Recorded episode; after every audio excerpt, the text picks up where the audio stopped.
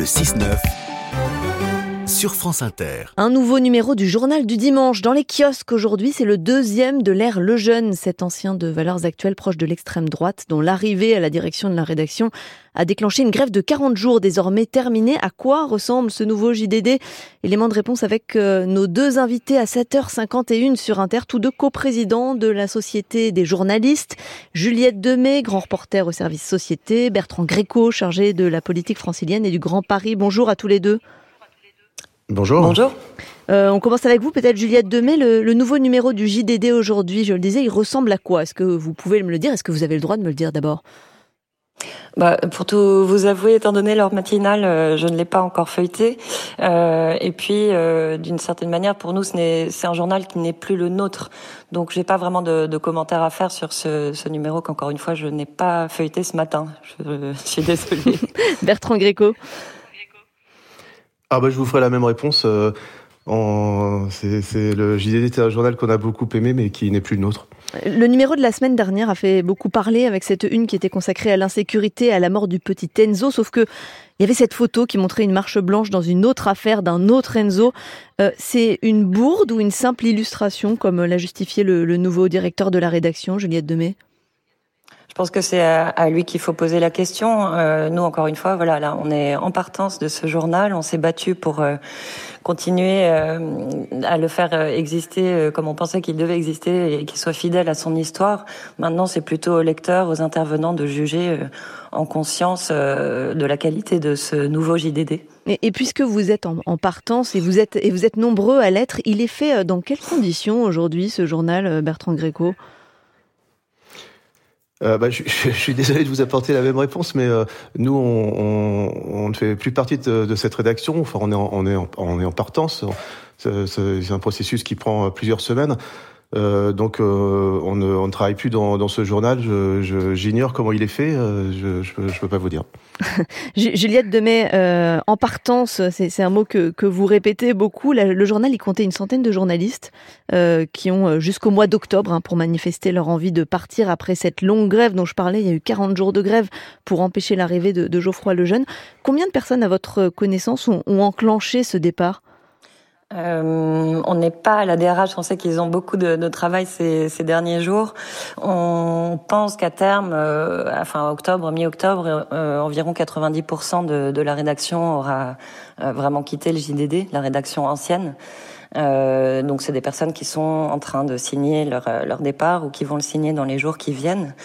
Euh, voilà, donc c'est une rédaction qui est complètement décimée. Encore une fois, c'est une nouvelle équipe qui, qui a pris euh, les commandes du journal.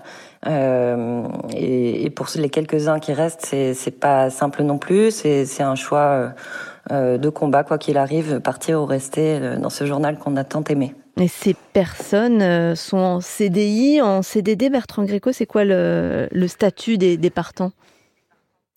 Alors sur, sur, la centaine de, de journalistes euh, qui, qui faisait le, le, JDD ancienne version, euh, on avait à peu près la moitié de, de, de permanents, de CDI et la moitié de, de pigistes.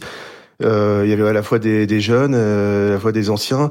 Il y a une diversité de profils et, et, et tous ces gens euh, vont, se retrouver euh, euh, sur le carreau. Là, a des, des, jeunes qui débutent leur carrière et qui sont qui sont marqués par cette expérience douloureuse, des, des plus anciens qui ont parfois 25 ans ou voire 30 ans de d'ancienneté. La, la, la, moitié des journalistes du JDD euh, avaient euh, 18 ans d'ancienneté. Mmh. Et donc, euh, euh, tous ces journalistes arrivent sur le marché du travail dans un secteur sinistré, ce qui n'est pas, ce qui est pas évident. Et votre, votre, ancienneté à vous, c'est? Moi, personnellement, j'ai 26 ans d'ancienneté. Mmh. Et, et dans quelles conditions, avec 26 ans d'ancienneté, on quitte le journal? Bah, c'est forcément douloureux. Hein. C'est c'est un morceau de vie. Euh, c'est c'est pas simplement un c'est pas simplement un, un travail qu'on qu'on quitte. Hein. C'est c'est une euh, c'est une partie de moi. Je, enfin, je peux parler pour tous mes collègues. C'est vraiment douloureux. Mais euh, ce, ce qu'on ce qu'on souhaite maintenant, c'est se se projeter vers vers l'avenir, euh, être positif et puis s'appuyer sur le collectif assez puissant qu'on a qu'on a réussi à créer pendant ces 40 jours de grève euh, continuer à se, se, serrer les coudes.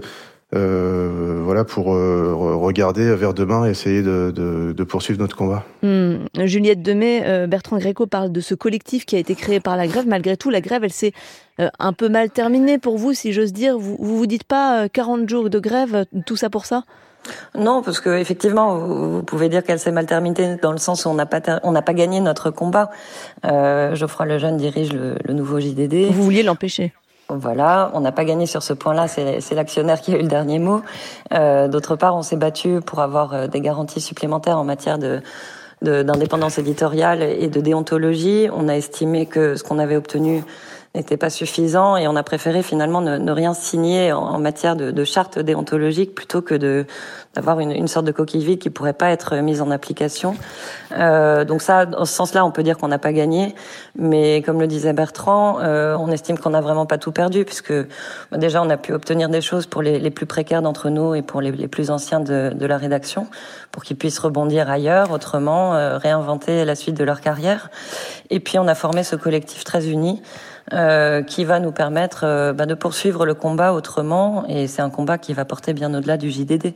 En fait, on estime que ce, ce, ce, cette situation est une sorte de cas d'école euh, sur le fait qu'un actionnaire peut imposer un directeur contre 98% de sa rédaction euh, en grève. Mm.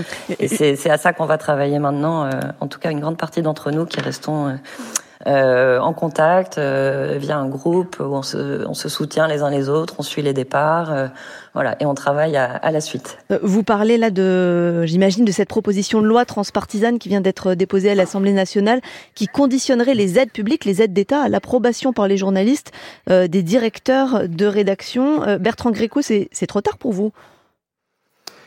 Ah bah, bah pour, pour nous c'est trop tard, c'est sûr, mais mais on, on s'est battu pour ce pour ce, sur, ce sujet-là, on, a intention de, continuer à, le porter euh, parce qu'on estime que tout simplement une évolution législative est indispensable euh, dans ce pays pour pour garantir l'indépendance euh, des rédactions vis-à-vis des actionnaires. C'est c'est un combat qui nous semble essentiel dans une démocratie saine et, et donc voilà, c'est trop tard pour nous, mais on, on, on y tient quand même. Elle a des chances d'aboutir cette proposition.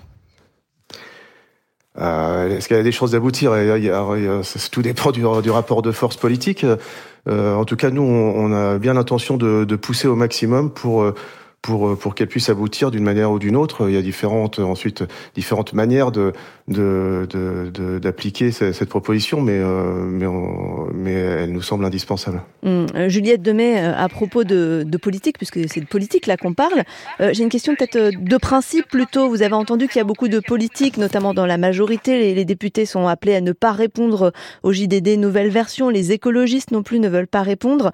Est-ce que pour vous, ça vous semble un soutien, vous l'appréciez? Ou c'est euh, ça entache la liberté d'expression, cette espèce de boycott bah, c'est pas nous qui appelons au boycott. Encore une fois. Euh, non, non, c'est dans les partis, au sein des partis. Oui, voilà. Euh, encore une fois, ce, ce, journal, ce nouveau journal du dimanche, ce n'est plus le nôtre. Donc, c'est aux intervenants, aux politiques de juger en conscience de ce qu'ils doivent faire ou ne doivent pas faire. On n'a pas à se prononcer là-dessus.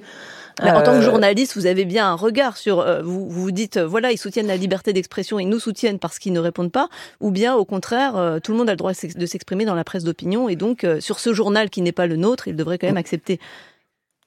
Bah, vous l'avez dit, c'est une, une, presse d'opinion dans ces cas-là. Euh, nous, on estime que le journal du dimanche, c'était pas une presse d'opinion, c'était de la presse d'information. Et, donc voilà, je, je, pense que vraiment, c'est à chacun de, de juger. Juliette Demey, Bertrand Gréco, tous deux co-présidents de la SDJ du JDD. Merci de nous avoir répondu sur France Inter.